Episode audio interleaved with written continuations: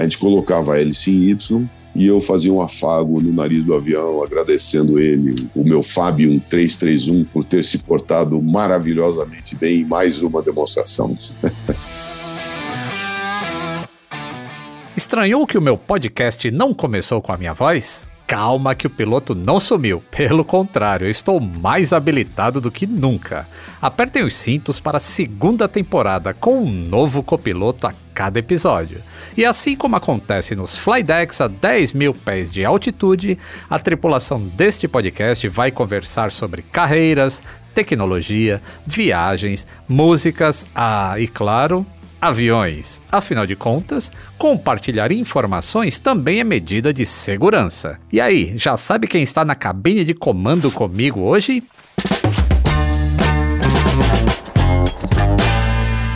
Atenção passageiros, eu sou o comandante Lito Souza. Bem-vindos a bordo da segunda temporada. A cada voo, uma nova configuração de cabine para uma viagem divertida e restauradora.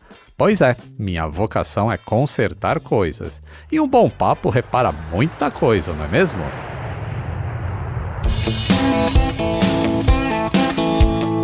Atenção passageiros. Ideias em modo avião.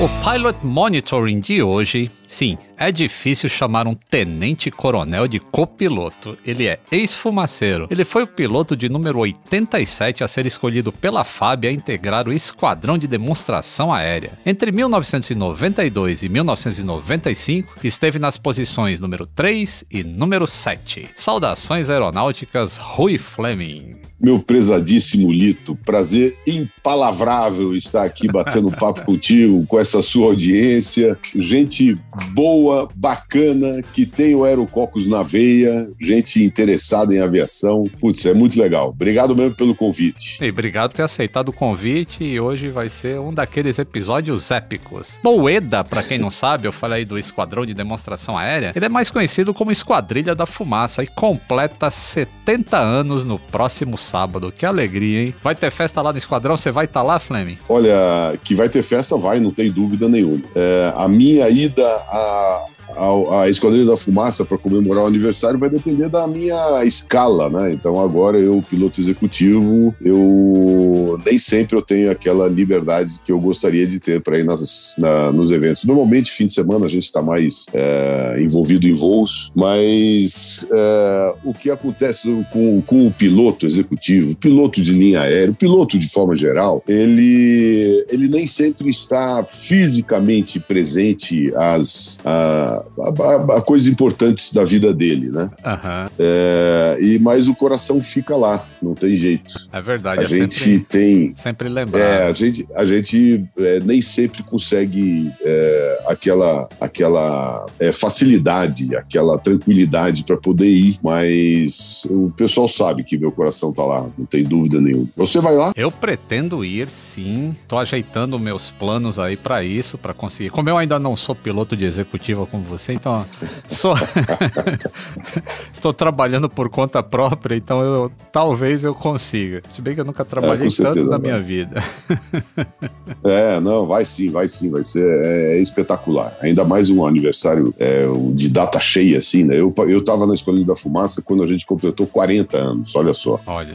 Se passam 30 anos aí dessa, dessa, primeira, dessa primeira festa aí. Eu cheguei em, em 92 e a Fumaça que nasceu em 52, ela, ela completou 40 anos. Então foi uma festa bem legal. É, a primeira vez que eu fui, estava completando 50 anos. Que eu, não, não a primeira vez que eu fui lá na esquadrilha, mas em um domingo aéreo assim especial, era os 50 anos da esquadrilha, que tinha e até um. Nos F... 50 anos eu não fui, eu Olha, não consegui. Que aí eu já fui com, com a função de, de, de aviões e músicas já. E tinha. Sim tinha F-18 lá fazendo demonstração e tudo mais. Foi, foi bastante interessante. Flamengo, qual foi a primeira vez que você se imaginou no comando de uma aeronave? Caraca, essa, essa pergunta é, é interessantíssima. É, o, o aerococcus, você sabe, você tem o aerococcus, então você sabe como é que ele funciona. O aerococcus é um vírus que se instala é, na alma da pessoa e a pessoa passa a gostar daquilo, de, de deve ter, é, é, a gente passa a gostar daquilo sem entender por que que está acontecendo acontecendo. É, de aqui. maneira irracional. Né? De maneira irracional, exatamente. E depois a racionalidade faz a gente é, é, correr atrás dos caminhos para chegar a sentar num, num, cockpit de uma aeronave, aí, na nacelle de uma aeronave e, e voar. É, eu acho que tem alguns outros cocos aí que não sejam aéreos e as pessoas simplesmente são apaixonadas por alguma coisa e não sabem explicar. É, é paixão. Não sei se é de alguma vida anterior, se é de alguma experiência. É, eu, meu, o meu tio, ele foi. Ele voou na Força Aérea na época da guerra. Ele, ele fez o curso nos Estados Unidos e, quando voltou para cá, ficou baseado em Natal. E lá ele fazia o patrulhamento marítimo lá contra os submarinos alemães. Ah. E Natal, na época, era o trampolim da vitória. Era uma das, foi uma das bases aéreas mais movimentadas do mundo na época da guerra. Ele, ele voava então, aquele... tinha muito piloto. Ele voava aquele Netuno lá? Ou... Não, o Netuno acho que veio depois. Era, era uma. Se não me engano, era B-25, eu não me lembro. Ah, B-29, B-25. Eu não me lembro, eu não me lembro qual, qual, avião que ele voava. E ele. E ele me contava várias histórias. Depois que, a, que acabou a guerra, ele foi para Real, voou na Trans Brasil, voou na TAP, foi diretor da Trans Brasil. Ele é bastante conhecido aí entre os mais velhos aí da aviação. E esse cara, vira e mexe, me contava alguma historinha e eu adorava as histórias. Meu pai levava a gente lá para a prainha de Congonhas, é, algodão doce, pipoca, e a gente saía com, com o cheiro impregnado de querosene, uma é. coisa gostosa, maravilhosa. Eu guardava minha mesada e comprava e comprava aqueles livros da Edições Flamboyant, não sei se chegou a conhecer, o Grande Circo, A Última Rajada, de Peter Hender, para mim é um clássico. Eu perdi esse livro, eu vou procurar na internet e comprar de novo e ler de novo, porque era assim uma forma. O, o, o autor que foi piloto, ele é piloto alemão na Segunda Guerra e ele fez, é, ele escrevia com, de forma que fazia a gente se sentir dentro da, da cena, dentro do, do, do avião. Uhum. Então, você deve ter lido algum texto meu. Eu sempre. É, esse cara me inspirou muito. O pessoal fala: ah, não, Flamengo, pô, você escreve com poesia, parece o Richard Barnes. Eu, eu, sou, eu acho que eu tô mais pro lado do, do, do Peter Hanna. Eu gostei muito daquele, daquele livro. Não sei não. como é que eu. Deve estar guardado, muito bem guardado em algum lugar, mas por via das dúvidas, vou comprar de novo. E que ótima influência, né? é... porque os seus textos são, assim, deliciosos de ler. São maravilhosos. Eu sou apaixonado pela o... sua escrita. Pois é, a, é, é, essa história da escrita é uma coisa que eu não, não escrevia muito bem. Essa, a, a, a esposa desse meu tio, essa minha tia, chamava-se Maraide, ela já é falecida, ela que me ensinou a escrever. Na época que eu fui passar no concurso lá em, é, 1976, quando eu, eu prestei o concurso para entrar na Força Aérea, é, eu fiquei hospedado um ano na casa dela e ela me ensinou várias coisas. Ela foi meu meu, meu curso de admissão. Uhum. E dentre as coisas que ela é, fez foi me ensinar a escrever. É, conectar as ideias, conectar as melhores palavras. Pô, e eu, eu, sou muito. E eu tive a oportunidade de falar, de agradecer ela é, antes de ela partir para outros voos. Uhum. Foi muito legal. Eu, eu, eu gosto, aprendi a gostar de escrever, odiava, aprendi a gostar. E é, é uma forma bacana de se comunicar, né? Porque, embora seja um monólogo, né? Você está falando e a pessoa só está lendo, só está é, engolindo aquelas informações, é uma forma bem bacana. É um livro, eu gosto, eu adoro ler livros. Eu tenho vários livros aqui na minha coleção. E, e eu acho que cada, cada é, conhecimento novo, cada, cada coisa nova que as pessoas vão passando para você através das páginas de um livro, você vai incutindo, né? Você vai incorporando aquilo na sua, provavelmente na, na, na sua forma de se comunicar. Provavelmente os meus primeiros textos foram muito diferentes dos textos que eu faço hoje. Uhum. É, o... isso é eu acho que essa é a maravilha do ser humano, assim, como a gente vai evoluindo naquilo que a gente gosta de fazer. É. E, né, na verdade, eu tinha perguntado assim, quando é que você se imaginou? Eu já, já imagino você ali, né, nesse, nessa descoberta da escrita, já se imaginando no cockpit de um avião, ainda sem ter entrado em um. Mas será que você já, já, se imaginou em um, mas voando de cabeça para baixo? Pois é, pois é, pois é. Eu lembro, uma vez eu tava, eu não me lembro aonde que era, mas o, a Força Aérea fez uma. É, nós estávamos num parque, um, um, local aberto, e aqueles aviões da Força Aérea passando lá em cima da gente. E anos depois, é, eu estava em Interlagos, 1900, início da década de 70, e assistindo Fórmula 1. Eu sempre adorei a Fórmula 1. E naquela época era é, José Carlos Patti, é, os irmãos Fittipaldi, né, o Wilson e o Emerson, é, o Jack Hicks, aqueles caras lá daquela época, Jack Stewart. E eu tava lá, eu comprei uma câmerazinha, né, meu pai me deu de presente uma câmerazinha, é, era filme, é, é, aquele filme maior, 120, sei lá como é que chamava hoje, depois passou a 45. Uhum. E cabia 12 poses. Eu tinha 12 chances de tentar alguma coisa boa. É bem diferente do que tem no celular hoje. Eu sei que eu estava lá, a gente sempre ficava lá na curva 2 e 3, antigo traçado, né? Hoje não tem mais aquelas curvas. Uhum. E, o, e um pouquinho antes de começar a, a corrida, veio a Esquadrilha da Fumaça. Era Braga, Gonzaga, Land, aqueles caras daquela época. Os clássicos. E imagina, eu as minhas fotos todas foram para os aviões. Começou a corrida, não tinha mais nada. E não fiquei chateado por isso. Foi uma, uma, uma, uma coisa bem, bem legal, porque eu acho que lá eu, eu, com o sonho de maluco, aquela coisa de criança, né? Um dia eu chego lá. Uhum. E o legal é que muitos anos depois eu estava em Congonhas, a bordo de um Tucano T-27, e eu lembrei dessa, dessa passagem da minha vida. Eu falei, pô, eu vou fazer a cambalhota em cima de Interlagos, vai estar tá lá, era outra, outro pessoal, Ayrton Senna, aqueles pilotos todos lá. Uhum. E eu falei, eu vou fazer uma cambalhota lá em cima. E pode ser que tenha um garoto que foi lá para assistir a Fórmula 1, fique admirado com a Esquadrilha da Fumaça, jogue um monte de, de de imagens lá, os, os, filmes já eram outros, com 36 poses, uma coisa dessa, a gente ah. levava mais de um filme. E pode ser que no futuro ele esteja é, voando na Esquadrilha da Fumaça, sei lá o que, que a Esquadrilha da Fumaça vai voar daqui a 30 anos, e, e ele vai estar é, influenciando outro garoto lá embaixo para uma, uma, uma coisa super legal, que é o, o, voo, o voo na Esquadrilha da Fumaça, e esse ciclo não vai acabar nunca. É, o ciclo de de a gente se divertir, de a gente fazer o que gosta, ao mesmo tempo em que a gente é, influencia pessoas para um, uma opção muito bacana de, de, de, de profissão, né? É, de, de vida. É, eu acho muito, de vida. muito, muito lindo esse, esse ciclo da vida, assim, sabe? Porque é. eu recebo, às vezes, depoimentos de, de mecânicos ou mecânicas que entraram na manutenção de aeronaves porque assistiam o meu canal e se influenciaram. E, e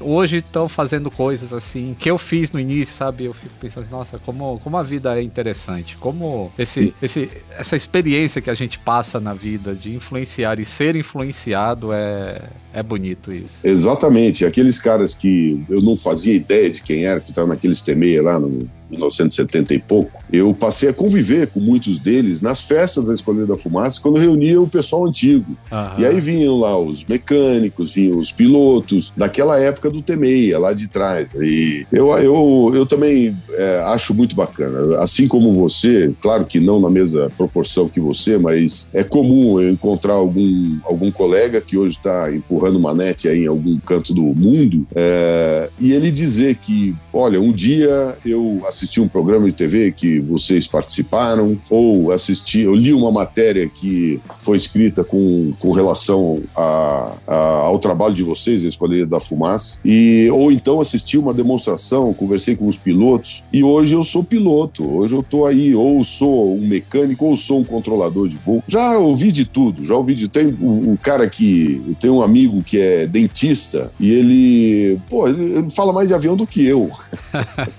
é incrível, né, cara? É, é muito bacana. Tem é muito... muita, muita coisa bacana. A aviação é inspiradora, é inspirador. É inspirador. E quando você estava na esquadrilha, é, depois das apresentações, em que as apresentações são feitas no aeroporto, obviamente, e vocês pousavam, tinha aquele aquele monte de garoto ali pedindo autógrafo, querendo tirar foto junto. É gratificante isso também, né? Sentir esse carinho do público. É bem legal. Vira e mexe eu recebo, hoje com, na época não tinha, né? Mas essas redes sociais, na internet, essa facilidade de troca de informação. Vira e mexe eu recebo uma foto é, de um marmanjo é, que era um garotinho na época do lado de um, de um cara lá do Capitão Fleming em 1992, 93, sei lá o quê. Então são coisas bacanas. Aí o cara, às vezes o cara tá, tá na aviação de alguma forma, como piloto ou, ou como qualquer outra. É, a aviação é um mundo, né? Você conhece bem esse mundo. Sim. E, ou então o cara não, ele seguiu outros caminhos por qualquer outro motivo, mas a paixão ficou. A paixão pela, pela fumaça, a paixão pela, pela aviação de forma geral ficou e o cara adora aquilo, adora, é, se sente feliz em dividir uma, uma, uma imagem que fez, tão,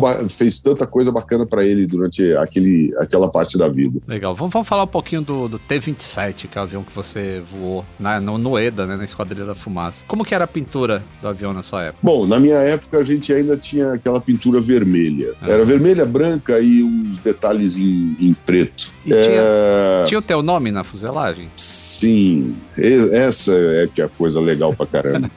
a gente tinha, é, os, os pilotos tinham os seus nomes estampados na lateral da, da, do avião e o cockpit traseiro tinha o nome do mecânico que era responsável pela saúde, pelo bem-estar, pela por manter aquele avião muito legal. É o nosso anjo da guarda, exatamente. O meu, o meu anjo da guarda foi o Jaime e ele até hoje, é, até, bom, deve continuar lá ele continua trabalhando na manutenção dos T-27 lá na Academia da Força Aérea em Pirassununga. E a gente entra. É interessante, né, cara? Que é, parece que o, que o avião, com, com o, o, o dia a dia, com a conversa, com os voos, a gente, a gente parece que ele tem alma própria, parece que é. ele tem, tem uma personalidade. A gente é. conversa com ele. Não Eu é coisa de maluco isso. não conversar com coisa.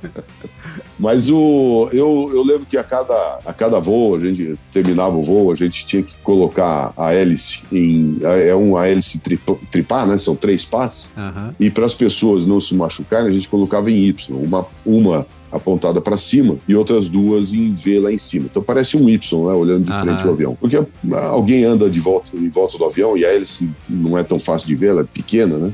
E alguém podia bater a testa lá. A gente colocava a hélice em Y Uhum. E eu fazia um afago no nariz do avião, agradecendo ele, o meu Fábio 331, por ter se portado maravilhosamente bem em mais uma demonstração.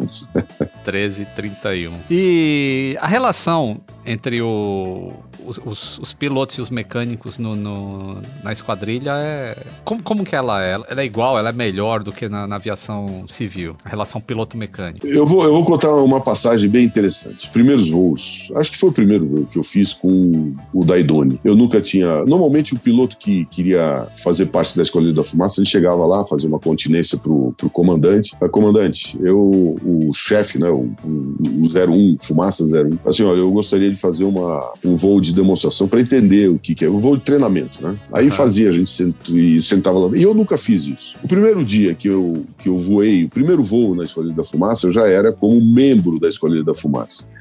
Então, cara, é, é assustador. Assustador, a palavra é essa. É, será que eu vou dar conta de fazer essa história toda? Não é possível. Os aviões são muito próximos, as coisas todas acontecem muito perto do chão. Imagine você passar, sei lá, 100, 200 pés. Na época a gente fazia um pouquinho mais baixo do que agora. Uhum. Não é uma crítica, eu acho que tem que ter uma margem boa de segurança. E eu lembro que a gente fazia. É, eu olhava para aquilo tudo e falava: será que eu vou dar conta de fazer isso? Mas o que eu, o que eu queria falar era a relação do mecânico mecânico com o piloto. Então, eu não entro num avião ou num helicóptero, hoje vou muito mais helicóptero que avião, eu não entro sem antes fazer uma inspeção externa. Todo mundo faz. Sim. Aviação comercial, todo mundo faz. Todo piloto faz. E na Escolha da Fumaça, eu, eu tava caminhando pro avião lá pro, com o Daidoni e eu falei, vou fazer uma externa. Ele falou, Fleming, aqui a gente não faz externa. Opa! Como é que é isso? Depois que o mecânico entrega o avião, acabou, não tem mais o que perguntar. Ele faz uma inspeção externa hiper minuciosa e aí o avião fica pronto para a gente voar. E isso eu acho que acontece na maioria das esquadrilhas do mundo. Você não vê um piloto, quando antes do show começar, Thunderbirds, Snowbird, sei lá, vai lá o mecânico, usa a, equipe de mecânicos, observa tudo, óleo, óleo de fumaça, é, abastecimento, vê, a, a, faz a inspeção completa uhum. e entrega o avião pronto para voar pro, pro piloto. Aí o piloto só senta, se amarra ainda com o auxílio do, piloto, do, do mecânico, para são aqueles cintos suspensórios. Você já voou de Tucano? Voa? Sim, voei Tucano, é. Tem que então, ter alguém mesmo para é, é amarrar você. É. é muito, é muita coisa para dar nó lá. Tem que, é. dar, tem que dar um. Fecha aqui, fecha ali, não sei o quê. E aí tem um mecânico para auxiliar a gente. E a relação com o mecânico é uma. Assim, não, não só com os mecânicos, mas com a equipe toda. A equipe, quando eu estava na Escolha da Fumaça, era muito menor. Hoje aumentou bastante. Não pelo A29, o Super Tucano, mas porque a, a, a fumaça cresceu em responsabilidade. Né? É, ela passou a ter é, uma penetração muito maior. Uhum. É, a, a Fumaça tem uma equipe grande de pessoas que fazem contato com o público, com a imprensa, com os órgãos governamentais, e a, e a coisa foi ganhando uma forma cada vez mais profissional, cada vez mais profissional. E a confiança, a, a última palavra sempre é do chefe lá na frente, é o 01, é o Fumaça 01. E, mas é, o pessoal na base, né, os pilotos e, os, e, os, e toda a equipe de, de apoio tem, é, tem que fazer o, o, o trabalho para fazer a, a, fumaça sempre crescer. Uhum. Então, é essa, essa, essa relação aí do, do, do, piloto com o mecânico é de uma confiança gigantesca, né? Porque realmente sim, você sim. não veria isso na, na, na, aviação civil, assim. O, não. O mecânico fazer e o piloto não, não. ir lá. E em outras aviações da aviação militar mesmo, por qual eu passei. Aham. Uhum bem interessante. É, a gente falou um pouquinho sobre Tucaninho, então vamos falar um pouquinho sobre a segurança, né? Porque muitas vezes o público leigo que está tá só assistindo ali a, as apresentações tem-se a impressão que o negócio é extremamente perigoso e no, mas na verdade existe uma mitigação dos riscos ali, né? Como, como que é essa parte toda, né? Se quiser contar sobre como que é o macacão, as botas, capacete, o que que entra todo ali na, na parte de segurança antes de fazer uma apresentação do, do EDA? Bom, Bom, a gente tem duas fases, né? Nós temos a fase do, do Tucaninho, que eu voei, e agora a fase do Super Tucano, que já é uma, uma coisa um pouquinho diferente, porque o avião tem outras. É, ele re, é, requer outros cuidados. Uhum. Mas uh, a filosofia é sempre a mesma. A primeira coisa, quando você fala de, uh, de voo que as pessoas podem achar perigoso, um voo perigoso, um voo com, com alguma, uh, algum grau de risco, sim, tem um grau de risco, mas como é que a gente diminui? A gente diminui com o treinamento. Como é que acontece esse treinamento? Esse treinamento, ele. O, o, que a esquadrilha fazia na minha época era um somatório de, de experiência adquirida ao longo dos anos. Então, aqueles caras que começaram lá atrás, eles tinham. É, eles faziam lá os seus loopings, os seus tunôs, passagens baixas. E aos poucos, a capacidade inventiva, aos poucos, a capacidade inventiva dos, é, dos pilotos iam adicionando alguma coisa de acordo com aquilo que a, que a máquina era capaz de fazer. Uhum. O Tucano teve uma, uma mudança radical, porque ele, ele tem ótimas características de voo invertido. O T-25, por exemplo, que foi um avião que voou entre. É, quando acabou a Escolha da Fumaça, em 1900. Na, na, verdade, não acabou, ela ficou suspensa durante alguns anos, uhum. até que encontrasse um avião que pudesse fazer a Escolha da Fumaça voltar a voar. O T-25 ele ficava 15, 20 segundos de cabeça para baixo até que o, caía a pressão do óleo, mudava o passo da hélice, etc. O T-6 se eu não me engano, não fica nada. Se botar de cabeça para baixo, ele, o motor já vai, já vai pipocar. Uhum. E, o, e o Tucano, o T27, ele fica muito tempo. Então, a capacidade de colocar coisa nova daqueles pilotos daquela época, a gente está falando de Chumbo, né, o Siqueira, de Willy, de Vilarinho, uhum. é, esses caras colocaram coisas muito legais. Então, eu estou falando de quê? Eu estou falando de a gente vai somando aos poucos, é, de acordo com a capacidade de, é, de criar é, em cima daquilo que o avião pode fazer. Quando eu cheguei em 1992, eu recebi um pacotão super bem montado de caras muito legais, que cada um colocou um, o seu tijolinho nesse muro, fazendo essa muralha crescer cada vez mais, ficar mais forte, mais robusta. E eles passaram de mão beijada para gente, para as gerações que vieram depois, tudo aquilo que eles aprenderam. Então, é, é aquela, é aquela, tal, é aquela tal história, né? aquele, aquele ditado que fala que, pô, se hoje eu enxergo longe é porque eu estou em cima de ombros de gigantes. Ou seja, são pessoas que criaram alguma coisa anteriormente. Isso. E aí a gente vai incorporando aquilo dentro da, da, da demonstração da Escolha da Fumaça. A gente vai incorporando é, é, habilidades de voo que seria muito difícil você pegar hoje, ah, é, sem nenhuma história de Esquadrilha da Fumaça. Eu quero fazer um time agora. Vai, vai fazer, mas vai apanhar muito. Uhum. E vai correr risco desnecessário. E a gente é, a, é, fez isso, né? nós, é, nós fizemos as demonstrações naquela época. É, certamente, as gerações que vieram depois somaram algum conhecimento, alguma habilidade em cima daquilo que a gente desenvolveu. E certamente esses caras que estão hoje na Esquadrilha da Fumaça vão deixar o legado para os próximos é, integrantes da Esquadrilha da Fumaça no futuro.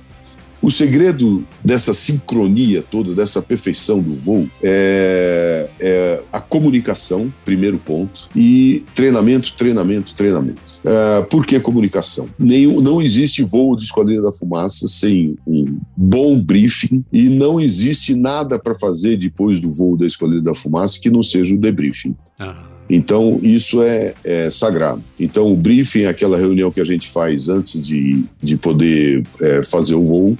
Na, naquela, a gente faz o mesmo script o ano todo. É, normalmente, de um ano para outro, muda alguma coisinha. Faz o mesmo script, script o ano todo. E antes de cada voo, tudo é discutido, cada detalhe. E às vezes é lembrado de, ó, na, na, na uma demonstração atrás, há cinco demonstrações atrás, aconteceu isso, isso, aquilo, e a gente tem que voltar para isso, isso e aquilo. É, é, depois do voo, existe a crítica, né? Que é a, a conversa que a gente tem entre todos os pilotos. É uma crítica aberta, é uma uhum. crítica sincera e é uma coisa que é, você, se você imaginar dentro de, um, de uma estrutura militar, como é a Força Aérea Brasileira, é, é, bem, é bem interessante você ver que, claro, tudo é muito respeitoso, mas você vê o piloto mais moderno, o tenente mais moderno, ele, ele criticar, né, ele comentar o voo que foi feito do capitão ou do major. Lá não, o que, o que importa para a Esquadrilha da Fumaça é o produto final. O produto final tem que ser de primeira qualidade e é de primeira qualidade. Uhum. O que essa comunicação aberta, livre de obstáculos, ela é um dos grandes segredos da Esquadrilha da Fumaça. O treinamento é fundamental, mas se não houvesse essa crítica tão aberta, a gente não teria como, como é, atingir níveis tão altos de perfeição. A gente imagina um segundo tenente, um primeiro tenente, segundo tenente, acho que não tem capacidade, não tem experiência para entrar, né? 1.500 horas de voo totais, 800 em instrução pelo menos. Uhum. Normalmente as pessoas entram com mais que isso, além de passar por um conselho. E um, um tenente chegar para o coronel ou para o major, não, acho que é, hoje é um tenente-coronel que, que comanda a escolha da fumaça, ficou difícil. Aquela manobra que o senhor fez, aquela puxada, aquele curva, aquela curva, aquela inclinação que o senhor fez, ficou muito difícil para eu ficar. Ah, então vamos discutir como é que a gente faz, como é que não faz, vai ver no uhum. próximo treinamento e fazer a coisa perfeita. O interessante é que o cara que está lá embaixo, é, o espectador, ele tá olhando a escolha da fumaça fala: Nossa senhora, caramba, não tem nada de errado, tudo perfeito, é incrível. Como é que esses caras conseguem? Aí, se você tiver a oportunidade, não sei se você já teve, mas se você tiver a oportunidade um dia, participe do, do voo, do debriefing, debriefing. da esquadrilha da fumaça. Aí você vai falar: Nossa, isso, essa reunião é, deve significar que lá o, o voo foi horrível. e não é. Os detalhes todos são muito importantes, são muito importantes. E aí, assim, a gente não vai chegar na perfeição nunca, mas o, o caminho, a luz da perfeição tá, olha para ela e segue. Uhum. É igual aquele puxão de orelha que você me deu no final do ano passado, né? não, Lito, não teve puxão de orelha nenhum. Eu lembro que a gente estava lá nos bastidores do, da entrega dos prêmios lá de personalidade do ano, a gente estava conversando, você, o Panda e eu, e aí você comentou, não, o Fleb puxou a orelha, não sei o. Não. A ideia é falar da crítica, naqueles termos que eu aprendi na Escola de Comando do Estado-Maior da Aeronáutica. Crítica é a arte de avaliar méritos e deméritos para melhorar desempenho futuro. Você tem, assim, uma um público cativo. É, provavelmente no mundo você é um dos maiores influenciadores. Não sei se tem alguém aí no, no, planeta com mais seguidores do que você, mas eu comentei sobre acidente aeronáutico é, com relação a não falar. É, demais, não, não tentar desvendar o, o que vai acontecer, é, qual vai ser a solução daquele acidente, as hipóteses, não sei o quê. Normalmente a gente erra, normalmente a gente erra. A gente até comenta entre amigos alguma coisa para melhorar o estado de atenção da gente, mas assim, publicar alguma coisa eu, eu fico bastante receoso. Agora, é, é fantástico o canal de comunicação que você me abriu e você abre com inúmeras pessoas para realmente ter uma base ainda cada vez melhor e poder entregar um produto cada vez melhor para esses seus ouvintes todos. Né? Não teve puxão de orelha nenhum, pelo amor de Deus. enquanto você está descrevendo aí, eu estou imaginando isso aplicado em outros campos, assim, né? Da, empresariais, por exemplo. Porque muitas vezes uma empresa perde uma oportunidade de melhorar porque um funcionário não tem a capacidade de chegar para um diretor e falar que poderia ser feito diferente. Então imagina essa filosofia de debriefing de um grupo que está tentando atingir a perfeição aplicado numa empresa. Muito interessante. Ó, eu, eu já ministrei algumas palestras. É contando da minha experiência. Eu não, eu, não, eu, eu chego na, na, na, palestra, eu não falo, é, não, olha, você tem que fazer isso, tem que fazer aquilo, tem que... não, eu explico o que, o que, que a gente faz. Uhum. E, pô, teve várias, pô, teve uma, um cara que fazia é, vídeos, é, e ele estava entrando no mercado, joguinhos, jogos de computador, essas coisas. Uhum. Teve outra que, que eu, eu ministrei uma palestra lá em Santos para o pessoal que fazia transporte de cabotagem, levava, levava é, container de um lado para outro do mundo. E o interessante é que as pessoas é, percebem, assim, a, o Chacrinha falava, né? Quem não se comunica se estrumbica. É. Então não adianta você terminar uma demonstração e falar, putz, o cara atrapalhou meu voo, mas não vou falar nada para não me lindrar. Não, porque para.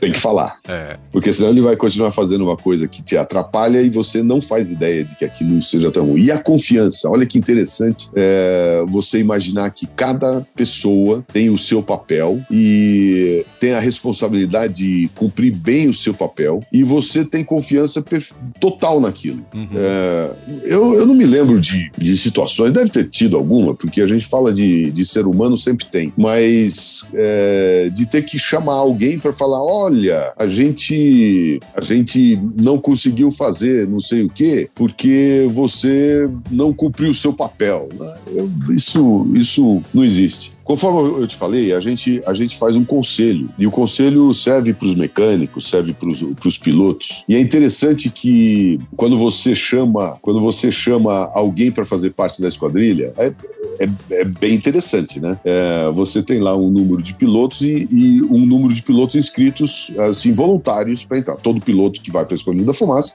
é voluntário. Ninguém é apontado e fala: ah, não, você veio fazer parte da escolha da fumaça, voa bem, não sei o quê. Não, não tem. O piloto para entrar na escolha da fumaça, ele tem que ter é, ótimas características de voo e ele tem que ter ótimas características de relacionamento interpessoal, porque senão a gente corre o risco de tudo aquilo não funcionar, porque a gente fica muito mais tempo é, na Esquadrilha da Fumaça é, entre os pilotos, nos quatro anos que eu fiquei, somar nas horas, tira as horas que eu dormi, aquelas que eu estou acordado, respirando, fazendo alguma coisa, eu estou muito mais tempo com a Esquadrilha da Fumaça do que com a minha família mesmo. Verdade. Então, é, e aí o piloto, quando os pilotos são todos escolhidos, então se um cara não, não, não, não apoiar o nome, aquele cara não entra aquele candidato não entra. Aham. E os mecânicos a mesma coisa. É um prêmio pro, pro cara que faz um bom trabalho fazer parte da Esquadrilha da Fumaça. E é muito concorrido, claro. Tem muitos mecânicos, muitos pilotos, muitos outros técnicos que querem fazer parte da Esquadrilha da Fumaça. Maravilha. É, falando um pouquinho de manobra, é, todos os pilotos, porque tem determinadas posições que durante a apresentação, cada posição vai fazer a sua função. Mas é, é todo piloto é capaz de fazer todas as manobras? Por exemplo, uma manobra que eu amo ver é o Lancevac e eu fico, eu já vi mais de mil vezes e toda vez que eu vejo eu fico de boca aberta. Todo piloto treina para fazer o Lancevac ou é só aquele solo que vai fazer? É, o Lancevac é uma coisa bem interessante. Ele resolveu fazer uma coisa diferente. Ele adicionou é, no voo, ele era é, ele voava um slim e esse cara ele falou assim, eu preciso fazer alguma coisa a mais para ganhar os campeonatos mundiais de acrobacia. Uhum. E, e ele, o que que a gente fazia, né? O que que o piloto normal faz, faz o tempo todo? Faz, é, usa as forças aerodinâmicas para é, para fazer o avião fazer aquelas manobras todas, o loop, o tudo, parafuso, sei lá o quê. Uhum. E aí ele um dia pensou, falou, pô, mas eu podia usar a precessão giroscópica. Então ele pega o avião é, o motor é, a plena potência e aquele, aquela hélice, quando gira para um lado, todo o avião tende a girar para o outro lado. Sim. Se você está em voo nivelado a 200 nós, você tem é, você tem sempre algum efeito é, do torque em cima do avião. Tanto é que o Tucano ele não é, o motor não é construído é, perfeitamente alinhado com a fuselagem. Ele já prevê alguns graus de, de, de desalinhamento na, na montagem do motor por causa do torque, que é um, uhum. um é, a gente está falando de 750 cavalos, um avião relativamente leve. Então ele, a relação peso-potência é excelente. E aí o que o ele ele é, o que que o, o, o Vladimir, putz, esqueci o nome do cara agora, mas eu tenho texto escrito sobre isso. Jogava o avião para cima, iniciava um tunô, quando ele estivesse próximo à velocidade de stall, ele comandava é, pé a fundo esquerdo, né, pra, é, de acordo com, com, o giro da o no tucano, pé a fundo esquerdo, manche toda a frente, toda a esquerda, e aí ele. E, e o motor a pleno, motor a pleno. Uhum. E aí ele consegue, com essa, com esse, é, essa é, é, reação da, do torque, ele consegue fazer um giro inacreditável. E quem trouxe isso para o Brasil foi o piloto escolhido da fumaça. Lades, o piloto que desenvolveu essa manobra, o Lancevac, foi o Ladislav Bezak. Lembra que eu falei para você que os caras estavam. É, a gente é, começava a, a, ver o que o avião podia fazer e colocava as novas manobras. Quem fez essa, essa nova manobra, quem colocou. Aliás, quem trouxe para o Brasil isso foi o, o Vilarinho. Ah. E o Vilarinho, ele, ele fazia, ele era o isolado, ele só voava de isolado. O pessoal até sacaneava ele que não voa de isolado porque não, não, não sabe voar na ala. É claro que é papagaiado. Mas ele, ele fazia, ele ficou como isolado durante os anos que ele participou participou na, da Escolinha da Fumaça e depois ele passou todo o conhecimento que ele, que ele adquiriu, que ele desenvolveu. Ele, ele começou com essa, com essa manobra é, através de um livro. Ele leu um livro, é, Acrobatics, esqueci o, o, autor também, é, pegou as imagens de 2D e tentou trazer para o 3D. E aí ele, ele começou. Bom, é, ele começou a fazer o, o, o Lancevac com o T25, depois colocou no T27 e hoje o, o, um dos requisitos para o pro, A29, né, pro Super Tucano, é que ele fosse capaz de fazer o, o, o Lancevac. É, outra coisa, é, você, tá, você perguntou se cada piloto é capaz de fazer uma. voar em todas as posições. Faz... Toda a gama de manobras. É. Fazer tudo. Sim, todos são. Mas é, para a gente poder chegar naquele nível de acuracidade, né, de, de precisão, é importante que cada piloto voe somente em uma posição. E se ele for é, voar numa outra posição que ele seja treinado naquela outra posição para poder voar. E aí é, eu voei os meus quatro anos de Esquadrilha da Fumaça na posição de número 3, ala esquerda. Então, pô, o, o, meu avião, o Fábio 331, já ia se ajeitando para a próxima manobra, já sabia tudo de cor. O avião sabia mais do que eu. E, o, e as cambalhotas, a mesma coisa, quando a gente fazia os voos isolados de número 7, isolado número 7. Hoje a Esquadrilha mudou. Antigamente a gente voava como isolado desde o primeiro ano ano. Então eu voei uh, como isolado da Escolha da Fumaça nos quatro anos que eu voei lá. Hoje o piloto que faz o isolado, eu acho até bem interessante, porque ele fica super especializado naquela manobra. É, são os pilotos do último ano, os mais. É, os pilotos que vão, vão deixar a escolha da fumaça naquele ano. E ele passa um ano fazendo. São dois pilotos, né? Que eles se revezam na posição. Uhum. Eles passam um ano é, fazendo a demonstração como número 7. Eu tenho uma curiosidade em relação ao, ao posicionamento no espaço. É, como é que vocês controlam? É por tempo? Eu, eu, digo isso porque às vezes, muitas vezes a gente tem um, um, grupo fazendo uma apresentação na pista e o isolado de repente vai passar por ali em algum momento e ele tá vindo de longe. Então, como é que vocês avaliam essa distância de um, um pro outro para ter um cruzamento? Isso é cronometrado? É, ou vocês marcam a posição é, visual no, no, no, no, chão? Então, é, não dá para marcar uma posição visual no chão porque cada lugar a gente faz de uma forma diferente. A única posição marcada marcada no chão, as duas únicas, na verdade. É a linha de FAL, que a gente não pode passar. Então, uhum. é, normalmente a pista, a pista de táxi, quando faz, é feito no aeroporto, ou quando é fora do aeroporto, o, o chefe, o líder lá, é, antes, antes de ir para fazer a demonstração, vai um precursor que mostra tudo. Ele, ele faz toda, todo o planejamento de como vai ser feita a demonstração. Uhum. Então, a linha de FAL, que é a linha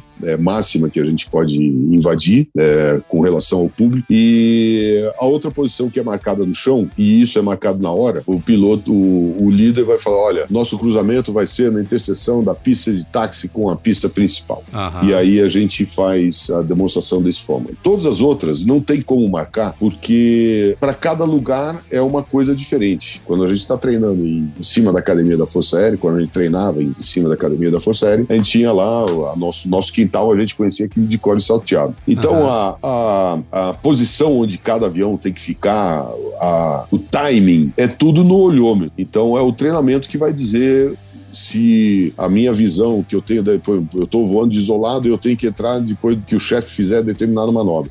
Eu tenho que ficar numa situação onde eu possa me encaixar para dar o tempo certinho de chegar em cima daquele, da, daquela, da, da, da pista lá, do, da arena de demonstração no, no, no horário certinho. O pessoal, então é uma, uma, essa pergunta é interessante porque muita gente pergunta quais são os equipamentos que a gente usa para fazer, né, que a Esquadrilha da Fumaça usa, usa hoje em dia para fazer essa, essa demonstração tão precisa. É tudo olhômetro, é tudo olhômetro. É tudo treinamento. Você uhum. vai se acostumando e você chega uma hora que você ou aprende ou acostuma.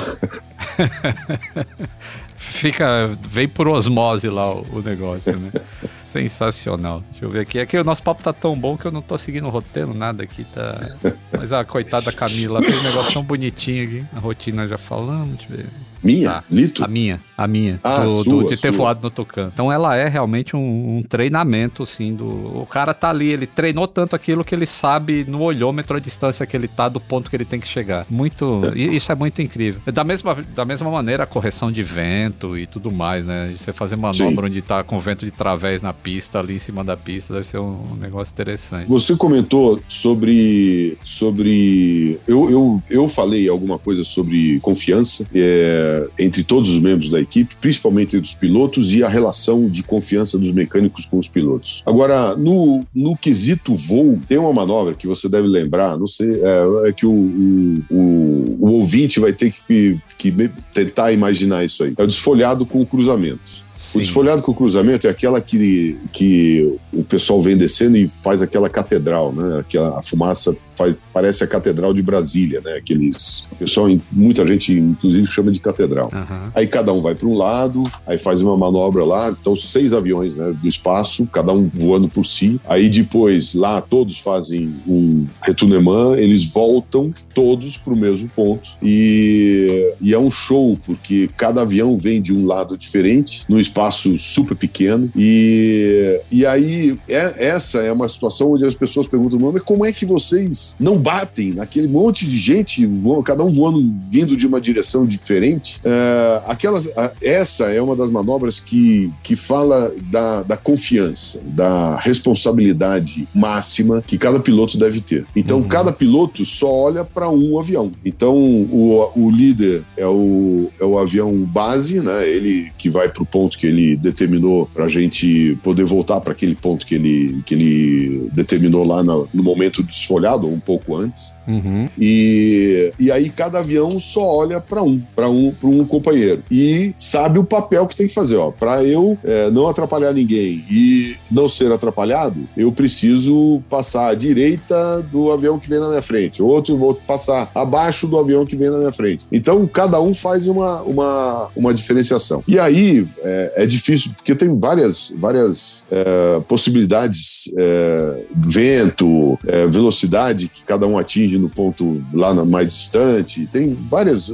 é, várias situações diferentes que podem acontecer. Então é, é difícil uhum. o, é, é essa esse cruzamento ser assim, é, a gente fala uma tanga, né? Assim que puf, bateu todo mundo junto, chegou todo mundo junto no mesmo lugar. É, Mas porque cabe... um vai ter vento de cauda e outro vai ter é, vento de exatamente. nariz, né? Então o cara vai ter que fazer uma, uma, uma conta de cabeça, né? Não tem instrumento para dizer o que, que ele tem que fazer. Ele vai ter que fazer uma conta de cabeça. Pô, eu tenho 10 nós de cauda, vou ter que tirar um pouco mais de motor. O outro vai até de proa, então vou ter que dar mais de motor. E é, um, um, o nosso é, normalmente, né, nessas situações, quando a gente sabia que a coisa deu muito certo, né, o vento estava calmo, todo mundo fez arrumadinha a, o seu papel, é quando um fotógrafo tira a foto de baixo e cabe todo mundo na mesma imagem. Fica fantástico. Maravilha. Eu, eu, tive a experiência, né, de, de voar no, no, T-27, assim, foi um dos melhores dias da minha vida até hoje. E porque o T-27 foi o primeiro avião, assim, que eu vi do Brasil, eu fiquei de boca aberta, porque até então, né, na, na, minha adolescência lá, a gente era muito, via muito revista e tinha muita foto de caças americanos e aquelas coisas que era uma tecnologia tão avançada que não ia chegar aqui. E eu lembro que eu vi uma foto do F-16 com aquele com aquele canopy assim em forma de bolha e era, foi, era o avião mais lindo que eu já tinha visto na vida. E aí quando saiu o Tucano com o canopy em bolha também, aí eu fiquei extremamente apaixonado. Eu tava ainda na, na escola, ainda estudando para manutenção mas já com o sonho de um dia poder entrar no Tucano. E aí eu tive a chance aí, graças à Força Aérea Brasileira, que eu agradeço de coração. Tudo que a Força Aérea fez, assim, eu, eu, eu sou forma. O que eu sou hoje, eu comecei por causa da Força Aérea, mesmo não sendo militar. Eu sou um civil que a Força Aérea, muita gente não sabe desse trabalho que a Força Aérea tem, junto aos civis, de, de incentivar, de apoiar, de fornecer estágio. Então eu sou muito grato à Força Aérea. E cheguei um dia a entrar no, no FAB, era 1333, não era eu, uh, a, a matrícula do seu. e foi com o tenente aviador Camacho. É, e que sensação, assim. Eu quase desisti no briefing do assento ejetável, né? Porque ali você fica com um pouquinho de medo, porque pode dar muita coisa errada. Mas como não vai chegar ao ponto de ejetar, mas tem que estar preparado. E essa é a grande, a, a, grande lição que a gente aprende de segurança. Esteja sempre preparado. É. E, e, o que eu achei interessante foi, é, durante a subida já, né? Tem toda uma comunicação entre o, o, o Camacho e eu. E aí ele sobe pra altitude X, que eu não lembro agora, acho que 8 mil pés. E, e ele fala, então, vamos começar? Vamos. Aí eu tô pensando que ele vai começar assim, um tunô, né? Um, um negocinho ali. Vamos começar com parafuso invertido. eu falei, pô, mas já. já começa com a adrenalina lá em cima. Mas é, é, um dia inesquecível da minha vida. Porque eu tô ali atrás, eu tô vendo a, a, a pista lá, né, da, da Pirassununga lá na frente, e ele tá no maior pau ali, duzentos e poucos nós, e eu, pô, mas não vai, a gente vai pousar ou não vai? E vem um pouco alto até, né? E eu tô achando aquele estranho, ele não fala nada, e aí ele vem pro peel off, né? E eu já tava é. enjoado. já então, você enjoou, é? Enjoei porque eu fiz a manobra. Enquanto é. ele tava fazendo, eu tava, de, tava bem. Mas quando eu ah. fiz, eu fui olhar pro instrumento para fazer as coisas certinhas, aí foi que enjoou um pouco. É, e tava, né, sem ar-condicionado, o T-27 ele tem esse problema crônico do ar-condicionado não funcionar, então aquele calor gigantesco dentro do cockpit. E aí, né, o peel-off, pra quem não sabe, aí o piloto ele vem em cima da pista em uma determinada velocidade e quando chega mais ou menos na metade da pista, é, ele vem como se fosse pousar, mas ele não pousa, ele vem em uma altitude específica. E quando chega na metade da pista, ele faz uma curva muito fechada, retornando para fazer um pouso. Né? Essa é uma desaceleração que foi inventada aí na época da guerra para algum motivo que eu não lembro agora. E mas é, é uma né, um 1.3 ou sei lá 2G ali naquela curva. para quem já tá enjoado é não é bom. Mas é, eu faria de novo com a maior alegria da vida, porque foi um dia inesquecível. É, esse, o Piloff ele foi desenvolvido na, na Segunda Guerra porque o pessoal ficava perto das cabeceiras lá esperando o cara diminuir a velocidade e chegar. Então ele passava com baixa velocidade e o cara com, com um fuzil lá, ele abatia o, o, o avião, né? Então tinha uhum. muito caso. E aí eles, é, os aviadores lá, as cabeças pensantes lá da época, resolveram colocar é, na altitude de tráfego. Então o cara vem até, vem em velocidade de cruzeiro, em cima da cabeceira, ele corta todo o motor, faz uma, uma, uma curva de 60 graus inclinado, deixando a velocidade cair, conforme vai caindo a velocidade, trem, flap, não sei o quê, e aí ele, ele faz o pouso. Eu fazia, na, a, a escolha da fumaça que eu voei era um pouquinho diferente da de hoje. A gente fazia missão administrativa nos aviões da Escolha da Fumaça, eu vinha muito a São Paulo. Ah. E hoje, eu estou falando de 1992 a 1995, foi o tempo que eu passei na Escolha da Fumaça. Então, é, a gente tinha hora para isso também, para as missões administrativas. E eu vim aqui, às vezes, discutir alguma coisa com, com um livro que eu estava tava publicando, ou com um fotógrafo que estava colocando, ou com alguém da imprensa, participar de alguma, de alguma matéria, alguma coisa. E, o, e quando eu chegava em Congonhas, né, Congonhas era uma coisa um pouquinho diferente em termos de, de, de, de tráfego, tráfego aéreo na época. Eu pedia pro, pro controlador, olha, eu tô chegando aí, eu não tem tráfego, você autoriza um pilof? Aí ele, ah, mas aí normalmente é, pilo, é controlador que foi da FAB, então ele já sabe o que, que é pilof. Uhum. Aí eu fazia o pilof de cabeceira, que em vez de fazer a mil pés, já é uma firula, né? Faz, uhum. vem rasante, é, encostando bem baixo, perto da cabeceira, aí é, tira o motor, né, é, reduz o motor e faz um, um, arco assim pela esquerda enorme, depois pousa, não sei o que. É uma coisa oh, maravilhosa. O pessoal, o pessoal é. que ficava lá esperando para decolar, falava, oh, que coisa linda de ver. Uma demonstração, uma demonstração em Congonhas, no, no dia de trabalho. Dia... Mas era, era interessante. A, a, vida fica um pouco mais chata ou mais rotineira depois que você participa, depois de todo tempo da esquadrilha, e aí tem que voltar para uma operação padrão.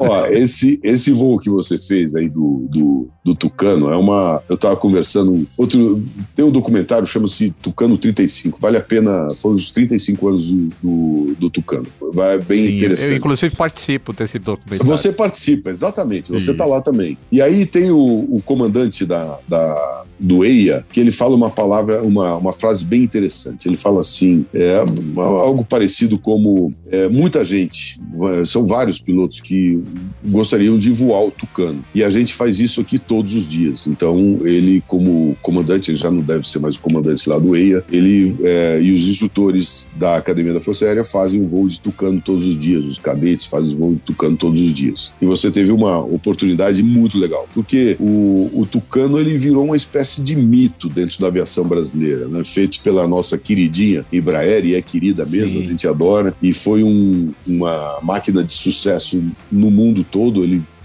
é, foi para 14 ou 15 países aí no mundo e voou na Esquadrilha da Fumaça. Foi o grande cartão postal, assim, a, a, a forma de colocar. Foi uma sacada maravilhosa do Osiris Silva, do pessoal da FAB que estava na, na época, bota esse avião na Escolha da Fumaça que o negócio vai ser legal. E foi mesmo, vendeu bastante o, o, Tucano. Você pergunta é, se a vida não tem mais graça, é, ou se, se, os voos não são tão legais. Não, a gente, eu gosto de voar. É, eu gostava de voar antes de entrar na Escolha da Fumaça, depois que a gente passa como piloto da Escolha da Fumaça, é, eu acho que a gente chega no ápice. Eu gostaria, por exemplo, de ter ter voado o C-130, é, fazer aquelas missões lá para a Antártica, fazer essas missões mundo afora. Gostaria de ter uhum. voado, por exemplo, na caça, o F-5, uhum. e, mas não dá para fazer tudo. Agora, eu voei na Escolinha da Fumaça. Então, se eu puder fazer um dia um voo de, de, de F-5 ou do Gripen, né, que está aí agora, é, seria extraordinário. Seria extraordinário e ia levar isso para o resto da vida. Mas eu acho que o, o voo da Escolinha da Fumaça, a experiência vivida dentro daquele time, é uma coisa que transforma, realmente transforma. O, o, Osiris, o Osiris Silva, ele gosta de falar que educação transforma. Foi, é, concordo com o senhor, do, doutor Osiris. Ele veio de uma, de uma, é, de uma família com, com, não tinha aqueles recursos todos, né, abastados, né? Nós todos, né, a maioria de nós. Sim. E, e, e, o que transformou ele e chegou a gente hoje, no Brasil, a gente tem o que tem por conta da educação. E eu concordo 100% com ele. Mas eu falei assim, doutor Osíris, a escolinha da fumaça também transforma. passar, passar um período lá dentro é, é, uma, é uma experiência extraordinária. extraordinária. Nossa, de vida. E a gente, e a gente leva isso para o nosso dia a dia, para o resto da vida. É, eu gosto de fazer, pô, eu dirigindo o carro, eu tenho. Então é aquela. aquela é, é gostar dos, dos. Pô, eu entro numa curva, se eu tiver que corrigir duas ou três vezes a direção, essa curva foi mal feita. Eu gosto de entrar na curva, botar a direção numa posição e sair sem mexer nada. A mesma ah. coisa eu não vou, eu tô voando voando helicóptero, hoje em dia, 20 graus de inclinação é, é absurdo. É, 30 graus nem pensar, é, a não ser no caso de emergência, né? Ah, tem urubu, eu tenho que sair do urubu, eu vou fazer o que for para não bater também. Não, é, é, razão de descida mais alta não existe, nossa cabine não é pressurizada. Voo de doce de, de helicóptero, é pensada, não tem, não tem. Então eu, eu, eu me é, eu gosto, eu, eu, tiro aquelas, aquelas pequenas coisas. Eu tô na perna do vento, eu vou ter que chegar lá no, no, no na, na Pisitaxi, ou a gente pôs na Pisitaxi ou na, na pista. Uhum. E eu acho legal quando eu consigo chegar sem, sem é, fazer aquela curvinha, planejar a curvinha de forma a chegar lá sem mexer no, no, no cíclico. Ou então é, eu venho para pouso não sei aonde, eu venho com a velocidade, faço um pilof, né? não um pilof, mas uhum. na reta, porque eu tiro a potência do motor e aí a velocidade vai caindo, vou baixando o trem, vou preparando o helicóptero e sem mexer na potência. Se precisar mexer mexer na potência, tá lá para usar. Mas eu procuro fazer um, um, um, voo assim super preciso. Um voo tá avançado, mesmo, na, tá, tá... mesmo nas, nas, nas, situações rotineiras. Tá adiantado em relação à máquina, né? Essa é Sim, é sempre, grande, sempre, sempre. É, essa é a grande, como é que chama? É a grande, é o grande macete do voo, né? Você tem que chegar é, é, no próximo ponto antes do avião chegar lá. Se você chegar lá e falar, e agora, o que eu faço? Já era. Já é. Não vai dar certo. Ô Flamengo, tem uma pergunta que eu faço para todos os convidados. Para você, eu vou fazer ela de maneira personalizada. Ai, ai, ai. Em algum momento, você já se imaginou ali no lugar do Jaime, trabalhando no setor de manutenção? Cara, que pergunta interessantíssima. Eu tenho. Eu. É, sabe uma coisa que. Eu falei para você que eu agradeci a, a minha tia por ela ter me ensinado a, a escrever, uhum. é, usar, usar bem as palavras, né, usar os conceitos dentro de um texto para ficar um texto leve, bacana. E eu também já tive a oportunidade de agradecer ao, ao Jaime pelo trabalho dele. E pense no cara dedicado. Ele não está hoje na Academia da Força Aérea cuidando de T-27 porque ele é um profissional meia-boca, não é mesmo? Ele é um profissional de ponta. Mas eu acho que o, o trabalho de, dos mecânicos ele é tão, tão especial, é tão. Como é que eu posso falar? É um, é um trabalho tão. É, precisa de uma preparação tão grande que eu nunca me vi trabalhando como mecânico. É, nas poucas situações que a gente abre o capô e fala, putz, tem alguma coisa errada, é, eu tenho até medo de mexer. Eu uhum. falo, não, é melhor, é melhor trazer um mecânico aqui, porque ele vai saber exatamente o que fazer. No meu carro eu mexo, não tem problema nenhum. Uhum. Mas eu tenho um respeito pela aviação enorme. E o respeito por esses, pelo Jaime, por todos esses caras que ele está representando nessa minha resposta. É, os caras, os mecânicos que trabalham comigo hoje na, na aviação executiva, cara, o meu, o meu respeito por esses caras é infinito, não tem dúvida nenhuma. Minha, minha confiança no trabalho deles, idem. Não, eu Maravilha. nunca me vi trabalhando no lugar do Jaime, não. É, a responsabilidade é enorme. Opa, temos uma chamada do Boletim do Tempo. Papatango Alfa Eco Mike, pronto para copiar as informações da aviação comercial nas próximas semanas? Pronto para cópia Alfa Eco Mike. Se você chegou até aqui prestando atenção neste episódio, já sabe que o Esquadrão de Demonstração Aérea, o EDA, é o grupo de elite de pilotos e mecânicos da Força Aérea Brasileira, popularmente conhecidos como Esquadrilha da Fumaça. A primeira apresentação pública do EDA foi em 14 de maio de 1952. Quando os membros eram chamados de cambalhoteiros. A denominação mudou ao longo do tempo até chegar a fumaceiros, do jeitinho que eu chamei o Fleming. Os primeiros aviões do grupo foram os monomotores North American T-6, modelo ainda usado para instrução e treinamento de pilotos. O T-6 serviu à FAB por 34 anos e chegou a ser fabricado no Brasil, na região metropolitana de Belo Horizonte, entre 1946 e 1951. O modelo foi utilizado em missões de treinamento avançado, tiro, bombardeio e patrulha, até chegar na função de demonstração aérea. Em 23 anos foram mais de 1.270 apresentações. Em seu primeiro ano de serviço às acrobacias, as manobras do T-6 não eram facilmente reconhecidas pelo público. Então surgiu a ideia de acrescentar um tanque de óleo ao modelo para produzir fumaça. Hoje em dia, a substância utilizada é um óleo lubrificante biodegradável que é injetado no escapamento direito. Ali, o óleo entra em contato com o calor e se transforma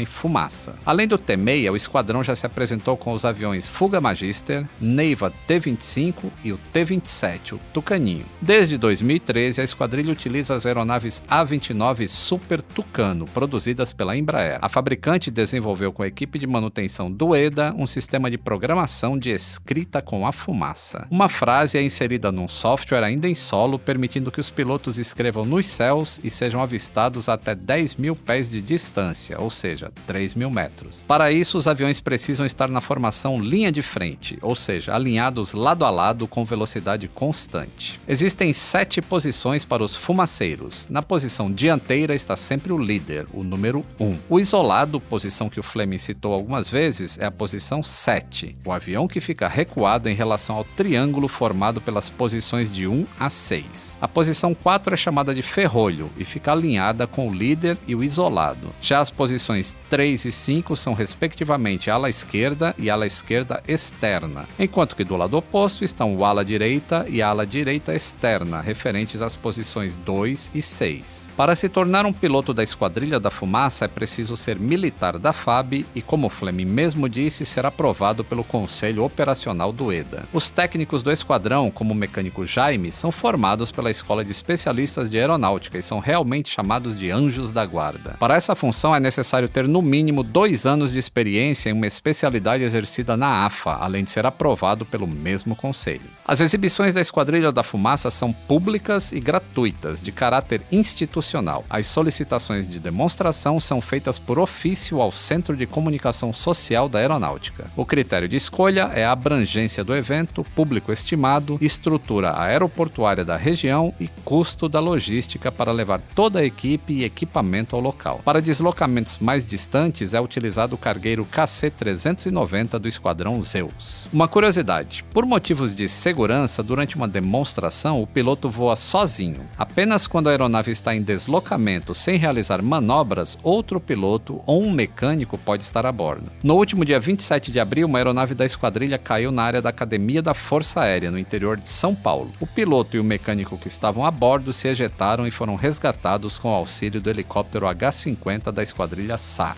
Desde 1971, a sede do esquadrão fica na Academia da Força Aérea, em Pirassununga, no interior de São Paulo. É possível conhecer o hangar, o salão histórico e até as aeronaves. Entre 2015 e 2019, o histórico de apresentações da esquadrilha é bastante extenso. A pandemia reduziu muito o quadro. No ano passado foram realizadas apenas duas demonstrações. Este ano, o EDA está recuperando sua agenda. Celebrou o aniversário de nove municípios e fez demonstrações até no Chile. No final de semana passado, o palco foi o sul do país. A rota foi Santa Rosa, no Rio Grande do Sul, Balneário Camboriú, em Santa Catarina e Ponta Grossa, no Paraná. Cada apresentação tem em média 30 minutos e 50 manobras. Em solo, um locutor narra as acrobacias para orientar o público, geralmente o Vadico. Até esta edição, a esquadrilha realizou 3.946 demonstrações aéreas ao longo dos 70 anos de atividade. Como parte das comemorações, no dia 26 de maio, um dia antes da estreia mundial do novo Top Gun, será a estreia da websérie documental Fumaça 70 anos, da mesma produtora dos documentários Joker, Escolas de Pilotos de Caça e Tucano 35.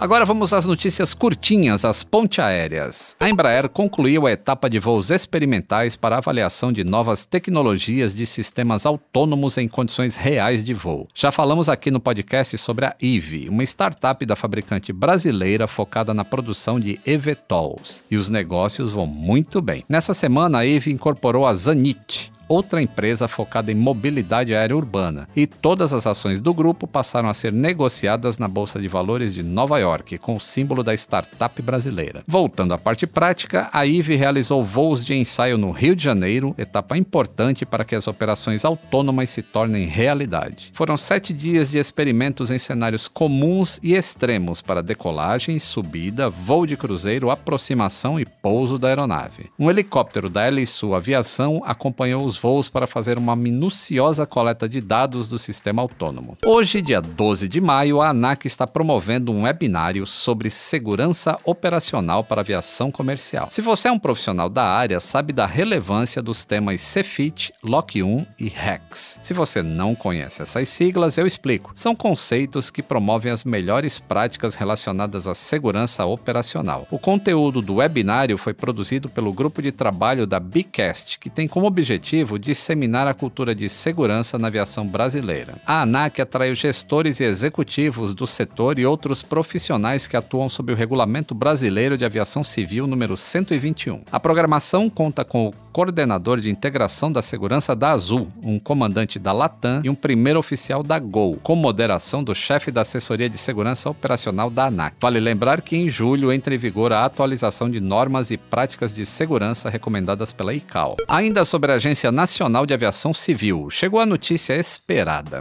A Itapemirim Transportes Aéreos perdeu de forma definitiva a autorização da ANAC para exploração de serviços aéreos. A agência também revogou de modo definitivo o certificado de operador aéreo da companhia. Acabaram as esperanças para a empresa. A Secretaria Nacional do Consumidor e o Ministério da Justiça e Segurança Pública condenaram a ITA a pagar a multa de 3 milhões de reais pela falha na prestação de serviço Mais de 6.650 reclamações de consumidores foram registradas contra a empresa. Por sinal, lembra daquele empresário misterioso interessado em comprar a ITA? Ele desistiu da compra assim que a justiça bloqueou os bens do atual dono da companhia. Vamos voltar ao clima acrobático da nossa cabine de comando?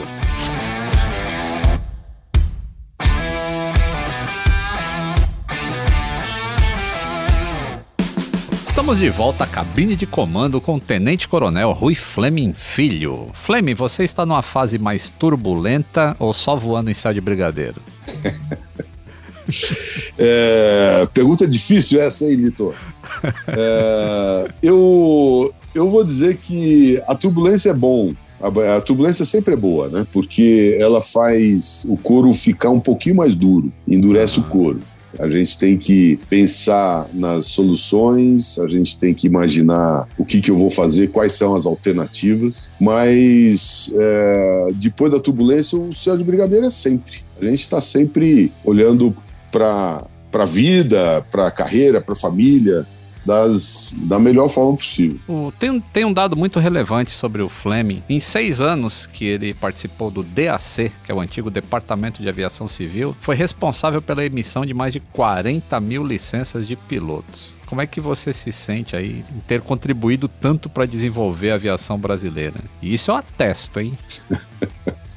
Então, cara, é, alguém na, dentro da Força Aérea, alguém pega o, o, cara e fala assim: ó, você vai sentar nessa cadeira ou você vai sentar naquela cadeira. Eu não tinha nenhuma experiência em relações públicas quando eu fui o chefe das relações públicas da Escolheira da Fumaça. E a gente, é, eu, basicamente, em qualquer coisa que você vai fazer, você tem que fazer duas perguntas: é, qual é o objetivo, para que serve a instituição ao qual pertence? Aí você responde essa, você encontra essa resposta. A segunda pergunta você faz qual é o meu papel para isso acontecer. E aí você internamente faz essa resposta e você trabalha de acordo com essas duas respostas. Você entendendo qual o objetivo da instituição a que você pertence e entendendo qual o seu papel, você sempre vai fazer um bom trabalho. Não importa o Sim. que você vai fazer. Eu já tive lava rápido. Qual o objetivo do, do lava rápido? É entregar um cliente, para o cliente, um carro muito bem lavado. Uhum. E o que, que eu vou fazer? Eu vou coordenar minha equipe e eu eu vou estar tá lá na linha de frente. Eu vou secar carro, vou fazer. Não, não tem o menor problema. No DAC foi a mesma coisa. Eu trabalhava aqui no Serac 4.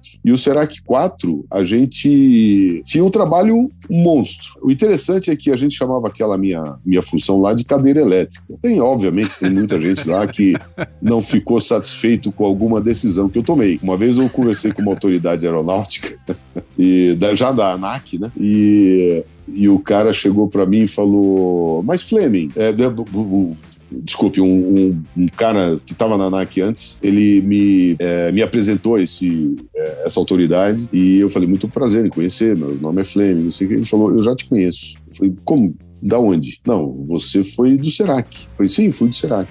É, e você um dia não me deu uma carteira de piloto que eu estava querendo. Aí hoje eu sou engenheiro e estou aqui como autoridade. Então o mundo é redondo e dá volta.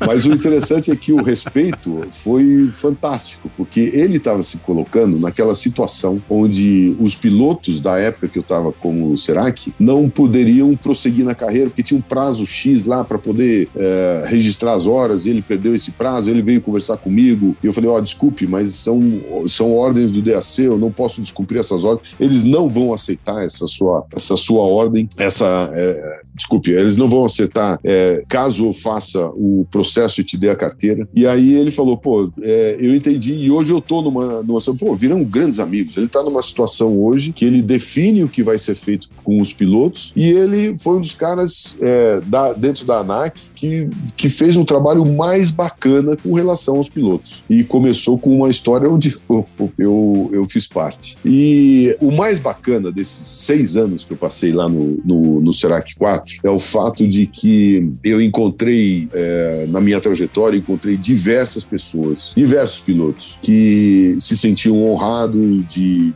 de ter guardado é, a primeira habilitação. Na época era, era, era papel, a gente assinava carteira por carteira, e o cara falava: Olha, eu tenho a, a primeira carteira de piloto privado que você me concedeu, né? Uhum. E eu guardo essa carteira com um carinho incrível. Eu acho muito legal. Que legal. Eu lembro, tem, tem uns fatos engraçados assim, antes da gente partir aí pra nossa descida, que a gente estava conversando uma vez no aeroporto, acho que eu estava em Brasília, voltando do, de uma honraria aí que eu Sim, sim, sim, sim. do Cenipa, que foi maravilhosa. E você tava falando, né, que, pô, com todo esse seu histórico de, de segurança, de ter voado na esquadrilha, de ser o, o número 7 e tudo mais, a sua filha tem medo de voar e, e ela assiste o meu canal. Olito, isso é uma situação constrangedora que a gente vai ter que conversar isso um dia tete a tete. O dia que eu for visitar o seu quartel-general aí.